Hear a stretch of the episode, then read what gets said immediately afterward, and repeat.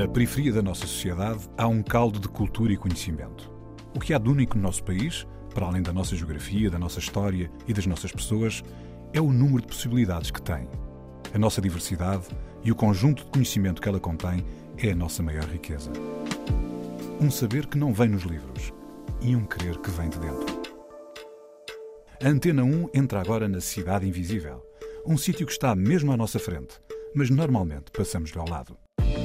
A escola de samba, como ideia de organização, de grêmio produtor de uma ópera popular, é a junção do samba preto com a capacidade de organização trazida da ideia dos intrudos, que era uma manifestação com cara total portuguesa.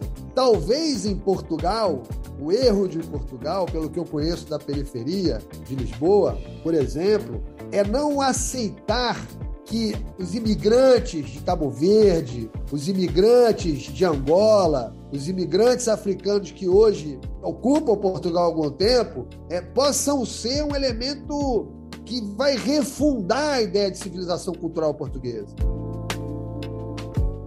A Cidade Invisível é São Gonçalo, na periferia do Rio de Janeiro. Foi lá que Júnior Perim começou a imaginar futuros.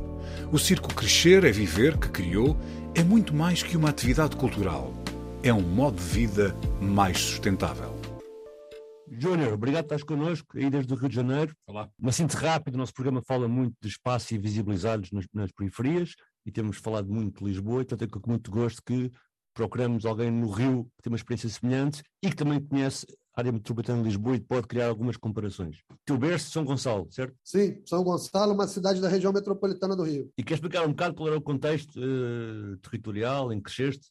Eu nasci numa, no fundo da, da Baía da Guanabara, que é uma baía que envolve 19 cidades da região metropolitana. A minha cidade é uma cidade bastante pobre, tem a penúltima renda per capita do estado do Rio. Eu vivi na cata do caranguejo, nesse manguezal. De 7 a 11 anos de idade, eu trabalhei catando caranguejo e vendendo em feiras. De 15 anos até 17 anos, eu trabalhei em curral de peixe, em criatórios de peixe, também para vender em feiras livres. Eu vivi esse contexto da, da dureza da pobreza dessa cidade tu, fortemente, eu e a minha família, até que eu fiz um percurso que me tirou desse espaço, né? Assim, meu sonho era poder ter uma casa fora desse território e foi algo que eu consegui alcançar com menos de 20 anos. Oh, oh Júnior, só para termos aí a, dimensão, a ideia da dimensão do sítio, é uma cidade pequena, uma cidade média ou uma cidade grande, São Gonçalo? É a segunda maior cidade do estado do Rio de Janeiro, com mais de um milhão de habitantes. É, no contexto político, é o segundo segundo colégio eleitoral do Estado e é o 14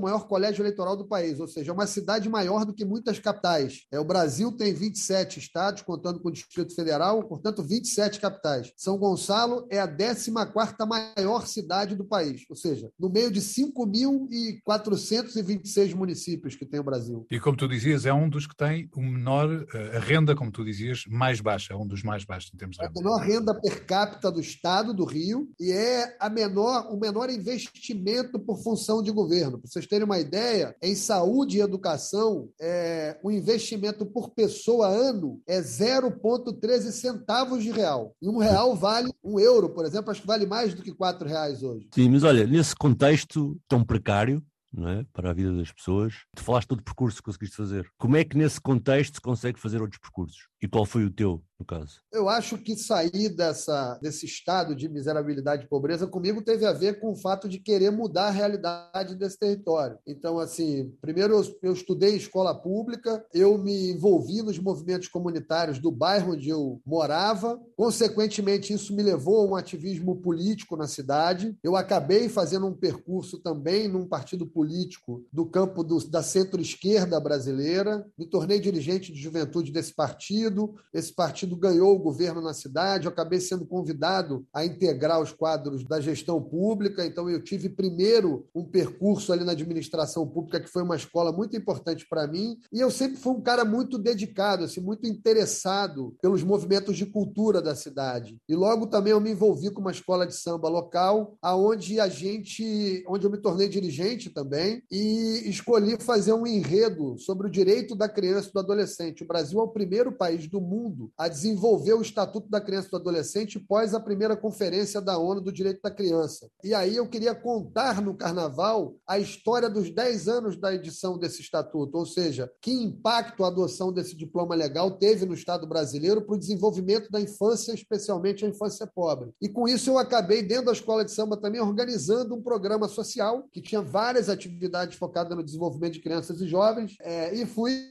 tendo uma vida aí meio que a gente chama aqui de bombril, né? Atuando na administração pública, envolvido com movimentos políticos e envolvido com o movimento de cultura da cidade. Então, isso foi me dando um repertório é, que depois acabou me tirando da administração pública, me tirando dos movimentos partidários, e aí eu resolvi me encarregar de desenvolver essa ação social com mais consistência, criar metodologias, e acabei descobrindo o circo como uma ação mais interessante para a gente desenvolver naquele contexto. Então, assim, eu, eu costumo dizer que eu fui salvo salvo pela cultura. Oh, Júnior, há vários aspectos que tu falaste que vamos querer explorar, fazem parte de um percurso que é importante as pessoas ouvirem, mas eu queria te perguntar se, porque às vezes também é um paralelismo que encontramos em, em Grande Lisboa e também neste programa, que é a ausência do Estado no sentido de providenciar eh, um certo percurso, nomeadamente acesso à saúde, há pouco falaste do exemplo do valor de orçamento que havia para o Estado, acesso à escola e conseguir fazer a escola no tempo regular e pensado. Se a cultura e o ativismo comunitário têm sido e continua a ser um dos espaços mais importantes de fazer cidadania nesses territórios e conseguir, por isso, atravessar os territórios e partir para outras, eh, para outras escalas que depois te obrigam até a voltar à escola e a recuperar uma série de coisas. Não sei, tem-nos parecido o programa que isso acontece um pouco, queria saber também se no Rio acaba por ser mais óbvio, uma militância comunitária de cultura acaba por ser um espaço de maior ascensão e de mobilidade social do que até aquilo que devia ser, que era a escola e os percursos uh, tradicionais. Olha, olhando para o Estado brasileiro e para a realidade das periferias no mundo que eu encontrei e que eu frequentei, é possível dizer que o Estado, no plano da educação, falhou, que o Estado, no plano da invenção de uma elite expandida, falhou. Né? Ou seja, é, a garantia de direitos ou de acesso a direitos básicos, ela sempre foi marcada por precariedade. Né? A cultura, eu não posso dizer para você que em escala ela é um, um lugar para a gente criar um monte de novos Júnior Perins. Né? Uhum. É, é, eu não sou exemplo planado, eu não sou escalável, eu não posso ser reproduzido. Agora, eu não tenho dúvida alguma, pela experiência que eu vejo, com jovens que conseguem estruturar um percurso focado na própria inclusão produtiva, com autonomia, sem dependência do Estado, ou ao arrepio das oportunidades que são dadas àqueles no mercado mais qualificado, tem sido a cultura a única porta e a única possibilidade, pelo menos a mais potente, que eu vejo em muitos lugares do mundo. Né? Não é fácil para um jovem, mesmo que tenha conseguido resolver um percurso escolar até a universidade, encontrar espaços no mercado tal qual ele organiza, porque também nem tudo depende só de um diploma, depende de uma rede de apoio, de uma rede de solidariedade, de uma rede de contatos, que muitas das vezes alguém que está segregado na periferia não consegue. Alguém que está segregado na periferia, na história, quando a gente olha, é aquele cara que singularmente inventou uma identidade própria, bebeu na fonte é, dos simbolismos do seu lugar para produzir um espaço na cena, seja ela, seja ela qual for. Eu acho que a tarefa da cultura é expandir essa elite de sujeitos capazes de dar um pé na porta da subjetividade, que também ainda é muito dominada pelas camadas mais abastadas, para mostrar que o valor, especialmente da identidade cultural brasileira, tem surgimento dos atores da periferia, das periferias do Brasil. Então, assim, a invenção do samba, por exemplo, não é uma invenção das elites, né? A bossa nova é uma invenção das elites, mas a cultura popular brasileira que tem força, que revelou gente, que produziu percursos potentes e, e algum tipo de prosperidade para os sujeitos que alavancaram isso, que tracionaram isso, é, ela surgiu das, dos territórios periféricos. Então, assim, eu não tenho dúvida alguma de que as experiências de cultura, de que a oferta de espaços de sociabilidade, encontro e produção criativa, espaços de produção de ambientes de imaginação para o jovem de periferia, ainda é o melhor lugar para que esse jovem possa fazer um percurso de prosperidade. O futebol também, tá? Esse é um fenômeno, por exemplo, exemplo, também dos esportes. Né? Vamos ouvir uma música? Vamos. Qual é que é? Do... O João Bosco com João do Pulo, com o Quilombo, é isso? Sim. João Bosco, Quilombo, João do Pulo.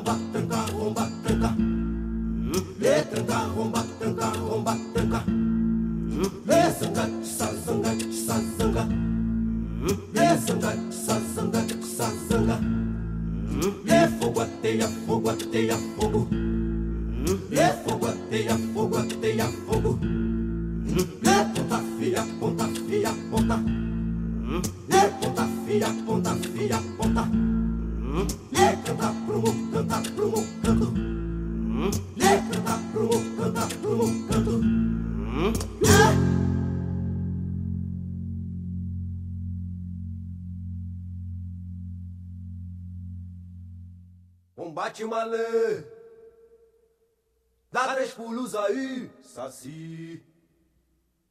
Se atira no espaço por nós, zumbi. Joga chibata João no marquete ampliou.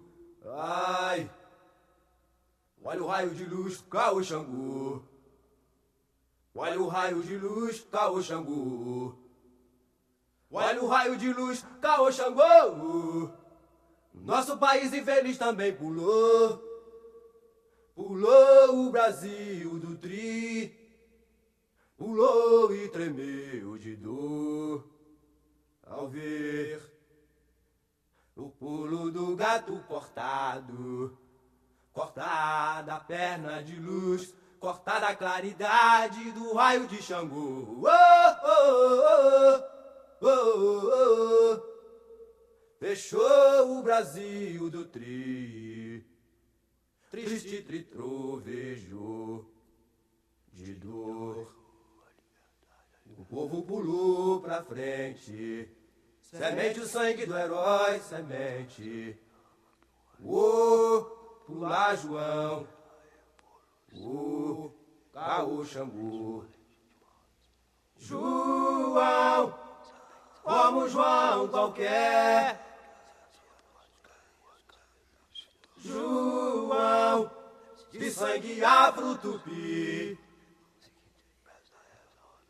de príncipe, a escravo a preto forro, de operário, a novamente herói do morro, aprendeu a resistir na favela. A tribo passa fome de cachorro. É moço duro de ruir, mas toda resistência. Corre meu socorro. Na favela. A tribo passa fome de cachorro. É um osso duro de ruir, mas toda resistência. Corre meu socorro. Valoriza herói. Todo sangue derramado a fruto Valoriza herói. Todo sangue derramado a fruto João Bosco com Quilombo, João do Pulo. A Cidade Invisível está com Júnior Perim, longe, em São Gonçalo, da periferia do Rio de Janeiro, mas também perto. Deste o destaque à cultura, muito importante, e também falaste agora no futebol no fim. Há um entendimento, e tanto aqui no nosso programa como no que temos visto no Rio e no Brasil em geral, que muitas vezes que vem da periferia, principalmente também a questão também de, no Brasil de ser pardo, ser negro, que empurra de facto as pessoas para alguma ascensão à volta do corpo não é? do futebol, da música, ainda é muito tradicionalmente virada por esse preconceito e não para a intelectualidade. Mas uma, uma questão que eu queria pôr em relação a isso, e comparando com Lisboa, que já cá tiveste, mas podes usar a formulação a partir do Rio, evidentemente, é que apesar disso ser idêntico, eu quando estou no Rio consigo conhecer pessoas como tu, que vêm desse percurso de São Gonçalo e chegam ao estado da cultura da cidade, acho algo que nunca aconteceu aqui, por exemplo, num sítio onde supostamente há um estado social, ou se eu for a um triplex do Botafogo, onde tu gostas muito de levar, eu encontro sempre filmes realizados por alguém que veio de um contexto de comunidade popular, cá isso não acontece. Conheço pessoas como a Faustini, também teu colega, que é escritor e até já reivindica, até apesar de tudo, não ser posto como escritor de periferia, mas ser escritor, não é? Conheço pessoas como o Júnior, do Afro Reggae. Porquê que isso é possível? Sítios como o Rio, qual é a pujança que tem e a potência, e num sítio que também tem essa versão de periferia na cidade, também tem uma construção colonial de corpo não branco, como Lisboa não consegue ter, como tu viste cá. Qual é que achas que é o segredo para, apesar de toda a pobreza que tu agora falaste, até a nível do papel do Estado em sítios como o Rio, isso é possível de acontecer? Ou seja, porque isto se põe muito mais que o corpo, se põe o intelecto, né? se põe uma, uma inteligência que funciona. Não para todos, mas alguns conseguem. A gente é um país que foi colônia portuguesa, ao contrário da maior parte de certa intelectualidade brasileira, de que esse tipo de colonização nos fez mal, muito mal. É claro que a época, pensando a época, uma colônia extrativista, tudo isso merece um conjunto de críticas. Mas eu acho que a gente vem de uma hipótese de invenção de civilização morena. Não acho que tem só que ver com, a, com o corpo, com a exploração do corpo.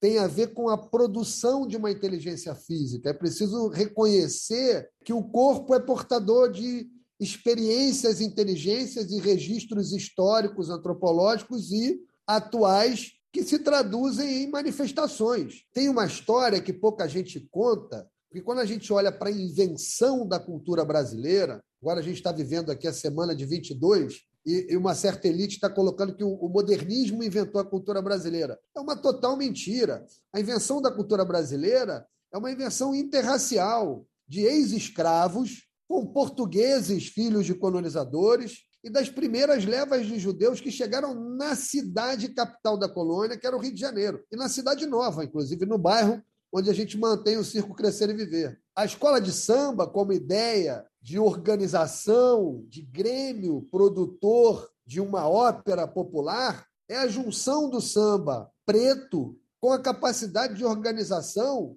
trazida da ideia dos intrudos, que era uma manifestação com cara total portuguesa. Talvez em Portugal, o erro de Portugal, pelo que eu conheço da periferia de Lisboa, por exemplo, é não aceitar que os imigrantes de Cabo Verde, os imigrantes de Angola, os imigrantes africanos que hoje ocupam Portugal há algum tempo, é, possam ser um elemento que vai refundar a ideia de civilização cultural portuguesa. Né? Talvez Portugal esteja muito amarrada a tempos anteriores e não compreendeu que a capacidade de atualização de cultura com essa energia que você falou e que você reconhece existir no Rio é, esteja ainda num preconceito abissal contra as populações é, que imigraram, né? Assim, Olha o quanto que Cabo Verde, por exemplo, tem oferecido hoje para a cultura brasileira. A interação de Cabo Verde com o Ceará, com a cultura nordestina, é maravilhosa. O que surgiu desse caldo é maravilhoso. Eles estão muito mais perto de Lisboa do que estão do Brasil, no Oceano Atlântico. E a gente tem muita similitude, a língua que nos une, sabe? A possibilidade do Brasil e Portugal trocar mais talvez nos ajude mutuamente, sabe? Eu não sei, eu não posso culpar a sociedade portuguesa por isso ou por aquilo. Eu não conheço tão profundamente a realidade. Mas do que eu conheço, eu vejo na periferia de Lisboa a mesma pujança, a mesma capacidade de tracionamento, a mesma capacidade de unir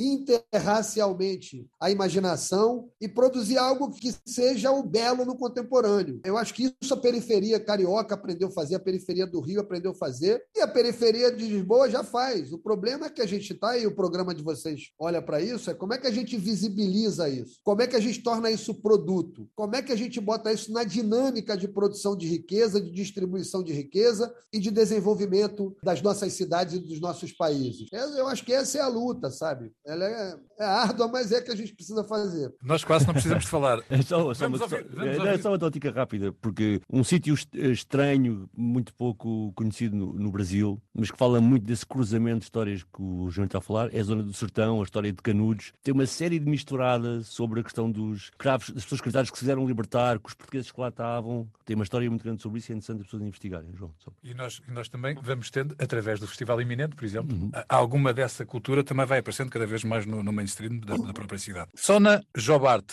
com Gâmbia, porquê? Por quê? Por que, que escolheste? Eu amo a África, eu acho que o Brasil é boa parte do que é a civilização brasileira, tem a ver com a nossa herança africana. Eu sou um espectador, um consumidor da cultura e da música africana. Eu tenho um histórico de cooperação é, de circo com o continente africano, ajudei a fundar o Circo Crioulo na Ilha de Praia, em Cabo Verde, contribuí com processos de formação de instrutores de circo, especialmente circo social na favela de Kaelitsa, na África do Sul. Viajei ao Gâmbia, estive no Burkina Faso trabalhando em Ouagadougou com jovens de um programa de circo social ligado à Ginésio do Mundo. Então, assim, eu tenho um e onde é que apareceu a Sônia Jobarte aí? Onde é que apareceu a Sônia Jobarte aí? A Sônia Jobarte apareceu, eu era secretário de Cultura da capital e teve um show no Circo Voador liderado pelo Mário Lúcio, que foi ministro de Cultura. De, do Cabo Verde, é, de Cabo Verde, e ele fez um Back to Black, que é um festival aqui de música negra. E ele foi uma espécie de missier desse Back to Black no Teatro Municipal, e ele trouxe a, a Sônia Jobart, que é a primeira mulher autorizada a trocar uma harpa africana. E eu fiquei encantado com aquele show, tive a oportunidade de conhecê-la, de comer uma. Como chama aquela comida que eu comi pela primeira vez em cachupa. Portugal? Cachupa. cachupa. Comi uma cachupa com ela na, na Urca, aqui. Enfim, uma figura brilhante, maravilhosa. Acho que está radicada na Inglaterra. E me tornei assim um admirador da carreira dessa mulher, que quebrou o paradigma africano, sem entrar nessa discussão do feminismo, que todo mundo quer organizar de um jeito só, mas uma mulher que se impôs, se colocou. E aí é isso, de novo, pelo talento, pela capacidade de expressar, quebrou um código do seu país e, e se tornou, para mim, uma das maiores musicistas do mundo. Vamos ouvir a Sona Jobarte com Gâmbia.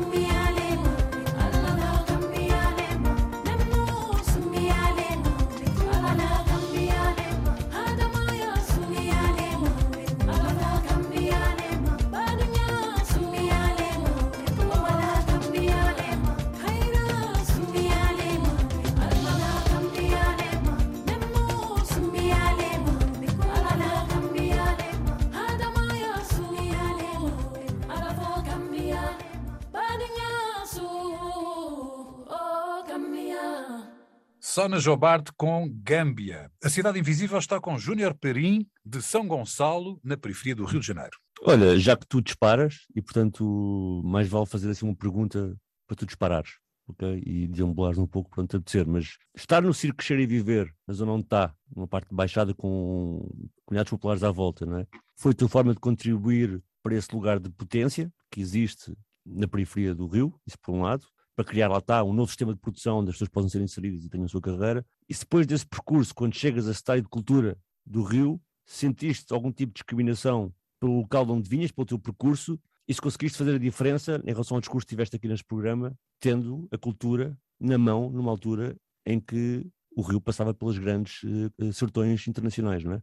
A minha escolha de fazer primeiro o circo em São Gonçalo e depois fazer uma expansão do circo para o Rio, tinha que ver com essa minha crença de que é preciso a gente também ocupar a cena artística né? produzir referências estéticas. A gente começa com o Circo Social como uma ferramenta de educação de crianças e jovens, um programa que a gente nunca abandonou no Circo Crescer e Viver, mas a gente faz uma expansão, porque os meninos cresceram e a gente precisava dar resposta para aqueles meninos. Os meninos que cresceram dizem assim: Eu quero ser artista, e agora? O que, é que eu faço com deixa-me fazer, deixa-me fazer só uma pergunta, só para esclarecer uma coisa. Tu decidiste pelo circo porque tu tens alguma. És artista de circo? Tens algum alguma não. competência como artista de circo ou decidiste só não, que era eu... a coisa indicada para poder motivar as pessoas? Eu sou um acróbata mental. Eu criei o um programa social é, juntando um monte de artistas, porque eu queria trabalhar com um programa social dentro da escola de samba que tivesse arte, linguagem, e não esporte. Porque todas as escolas de samba trabalhavam com programas sociais de esporte. Uhum.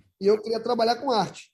E aí me aparece lá um amigo meu é, da infância, palhaço. E ele diz: porra, por que a gente não faz aqui mais oficinas de circo? E essas oficinas se converteram numa metodologia. A gente tinha outras coisas, música, dança, teatro. O problema é que circo é um negócio que, pega a molecada muito rápido. E aí tudo, as outras atividades acabaram se esvaziando em função do circo e a gente foi dedicar ao circo. Os meninos crescem, eu começo também a tentar aprender fazendo as minhas cambalhotas mentais, a entender a história da linguagem, a entender o modo de produção da linguagem, a imaginar futuros para o desenvolvimento daquela ação. E aí eu implanto uma lona de circo na cidade do Rio de Janeiro, embaixo de uma favela, de um complexo de favelas hiperviolento, num centro praticamente cívico, ao lado da prefeitura da cidade, no centro histórico da cidade, e no lugar que chama Cidade Nova, que é berço do samba, berço dos, dos, formatos modernos da produção de cultura no Brasil, desde o meado do século XIX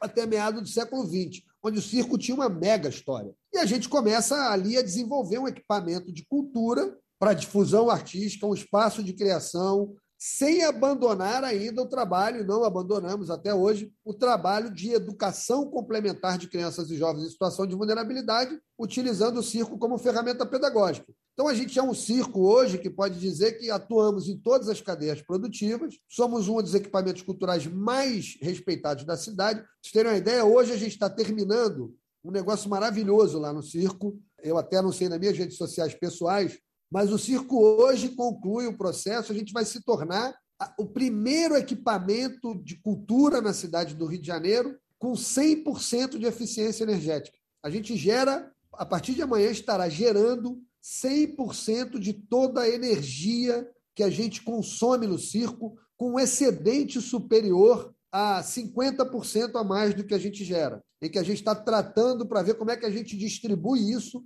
para famílias pobres do nosso entorno imediato. É, nós já somos um circo que tem 100% do seu lixo é, reciclado, nós somos lixo zero, já desde o ano passado. Na pandemia, quando toda a cultura fechou no Rio de Janeiro, eu não mandei nenhum funcionário embora. Nós, com autorização da, das autoridades sanitárias, iniciamos um projeto de busca de apoio para fazer ações emergenciais as famílias do nosso entorno imediato. Nós mapeamos 3 mil famílias em situação de vulnerabilidade social do nosso entorno imediato e entregamos em 10 dias, antes que qualquer governo do país entregasse qualquer tipo de auxílio, um cartão alimentação e um cartão de crédito pré-pago para 2.998 famílias, todo com doação de dinheiro privado de pessoas físicas.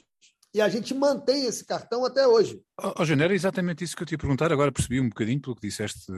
Como é que, como é que vocês financiam esses projetos? Ah, é, um, é uma ecologia de, de ações. Assim. O circo tem usa mecanismos de incentivo público, parcerias diretas com empresas privadas, a gente tem também acordos de cooperação com universidades, com organismos de cooperação internacional. E hoje, mas hoje o circo, assim, como espaço de difusão artística e cultural, ele é gerador de basicamente 50% do seu orçamento anual. Vocês terem uma ideia, agora, de 11 de março, com a retomada das atividades pós-vacina no Brasil, de 11 de março até 30 de novembro, a gente vai ter, em média, temporadas de quatro, cinco grupos diferentes de circo, teatro, dança, música, é, com bilhete barato 30% é gratuito para a comunidade, 70% é vendido a preço popular. Isso dá uma ativação total de mais de 190 eventos e atividades dentro do circo, que são geradores de receita e são receitas que retornam para a manutenção dos nossos projetos e programas sociais. Agora, o Circo faz muita consultoria, a gente tem três áreas de, de atuação: desenvolvimento de crianças e jovens, desenvolvimento sociocultural e desenvolvimento comunitário. A gente desenvolveu uma metodologia de diagnóstico socioterritorial e de construção de arranjos locais é, de desenvolvimento comunitário que a gente tem, tem vendido como consultoria para várias instituições, empresas, marcas, organizações no Brasil inteiro. Vamos ouvir mais uma música? Vamos. Cristo Oxalá, o Rapa, uma banda super carioca. Então vamos ouvir o Rapa com Cristo e Oxalá.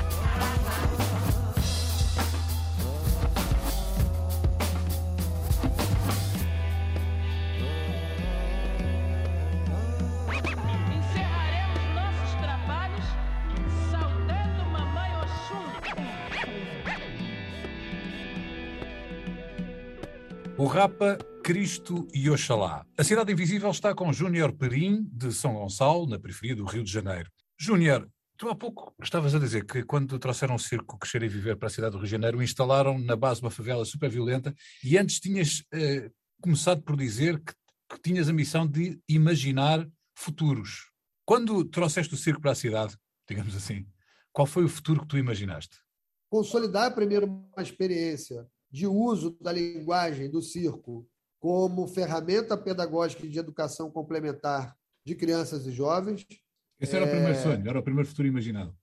O segundo futuro imaginado, desenvolver uma experiência estética do circo numa cidade que já teve muita produção circense, mas que essa produção desapareceu, e consolidar um equipamento de cultura com base territorial capaz de, além de realizar aquilo que é função precípua da cultura, contribuir com as lógicas de desenvolvimento desse território.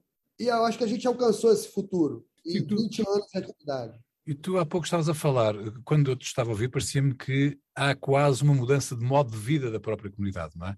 Tudo o que é a questão da sustentabilidade, a questão da reciclagem, há uma questão de modo de vida, de educação, não só pela arte, mas educação de procedimentos, de processos, de formas de viver. Agora, quais são os futuros que tu estás a imaginar para o circo e para a cidade do Rio de Janeiro?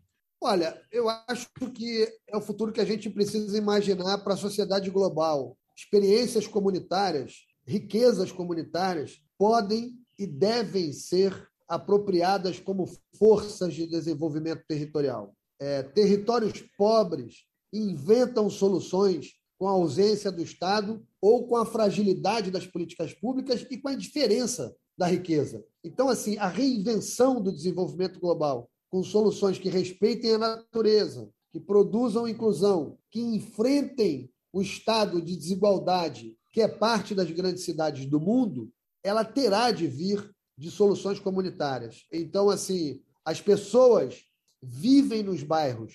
A esquina, possibilidade de sociabilidade, é a igreja ou o centro de um bando e candomblé, o espaço da, da sua ligação com o divino, aqueles que acreditam em coisas, é a escola, o ambiente onde se busca algum conhecimento, e é a rede de solidariedade dos vizinhos que produzem algum nível de prosperidade para as pessoas mais pobres. Qual é a tarefa? Como é que a gente cria um ecossistema que organize essas múltiplas experiências e espaços na construção de ações consorciadas para enfrentar os dramas sociais desse pequeno território. E aí a gente vai começar a constranger a grande empresa que está no território, o poder público local pela sua incapacidade ou pela sua ineficiência, e vai mostrando: olha, é aqui que é preciso colocar o recurso público, é aqui que é preciso colocar o recurso privado, é na inteligência coletiva comunitária que a gente vai construir um modelo de inclusão para os mais pobres. Eu acredito piamente nisso mas eu acho que essa é a tarefa das gerações futuras. É, eu não estou aqui negando o Estado, eu estou aqui produzindo uma ideia de que o Estado precisa ter uma nova lógica de organização para lidar com o fomento a essas forças de desenvolvimento local, é que na verdade é a tradução das riquezas comunitárias. E essas riquezas são simbólicas, são estéticas, são ambientais, são materiais, são políticas, são tecnológicas. Você vê de tudo, são do campo da própria invenção, da habitação. O ambiente popular tem inteligência para tudo. Né? Eu, eu, dizia aqui no Rio de Janeiro, o Antônio conversando comigo uma vez, o mototáxi que sobe a favela é, para mim, uma maior invenção de economia criativa do Rio. Numa favela, você não consegue subir com ônibus, você não consegue subir com trem, com metrô, com, né? e o favelado não tem um helicóptero. O cara inventou a moto, o uso da moto como. Isso é uma tecnologia social fundamental, que hoje já está contando com inteligência, com WhatsApp, com inteligência de geolocalização, com sistemas de web, website, já está indo para virando internet das coisas também. Então, assim, como é que a gente não impulsiona isso? Como é que a gente não impulsiona essa inteligência? Cada vez mais o mercado vai ficando distante das pessoas, cada vez mais o Estado e a sua burocracia vai ficando distante desses arranjos locais, e aí as pessoas vão inventando modos. Se a gente reverter essa lógica, trazer grandes marcas, trazer o Estado, trazer a inteligência, trazer em alguma medida o capital que está incomodado com o nível de desigualdade que atinge a cidade, a gente vai poder produzir prosperidade. Eu, eu acredito nisso. Foi em São Gonçalo que Júnior Perim começou a imaginar futuros. O Circo Crescer e Viver, que criou, é muito mais que uma atividade cultural. É um modo de vida mais sustentável. A cidade invisível é São Gonçalo, na periferia do Rio de Janeiro.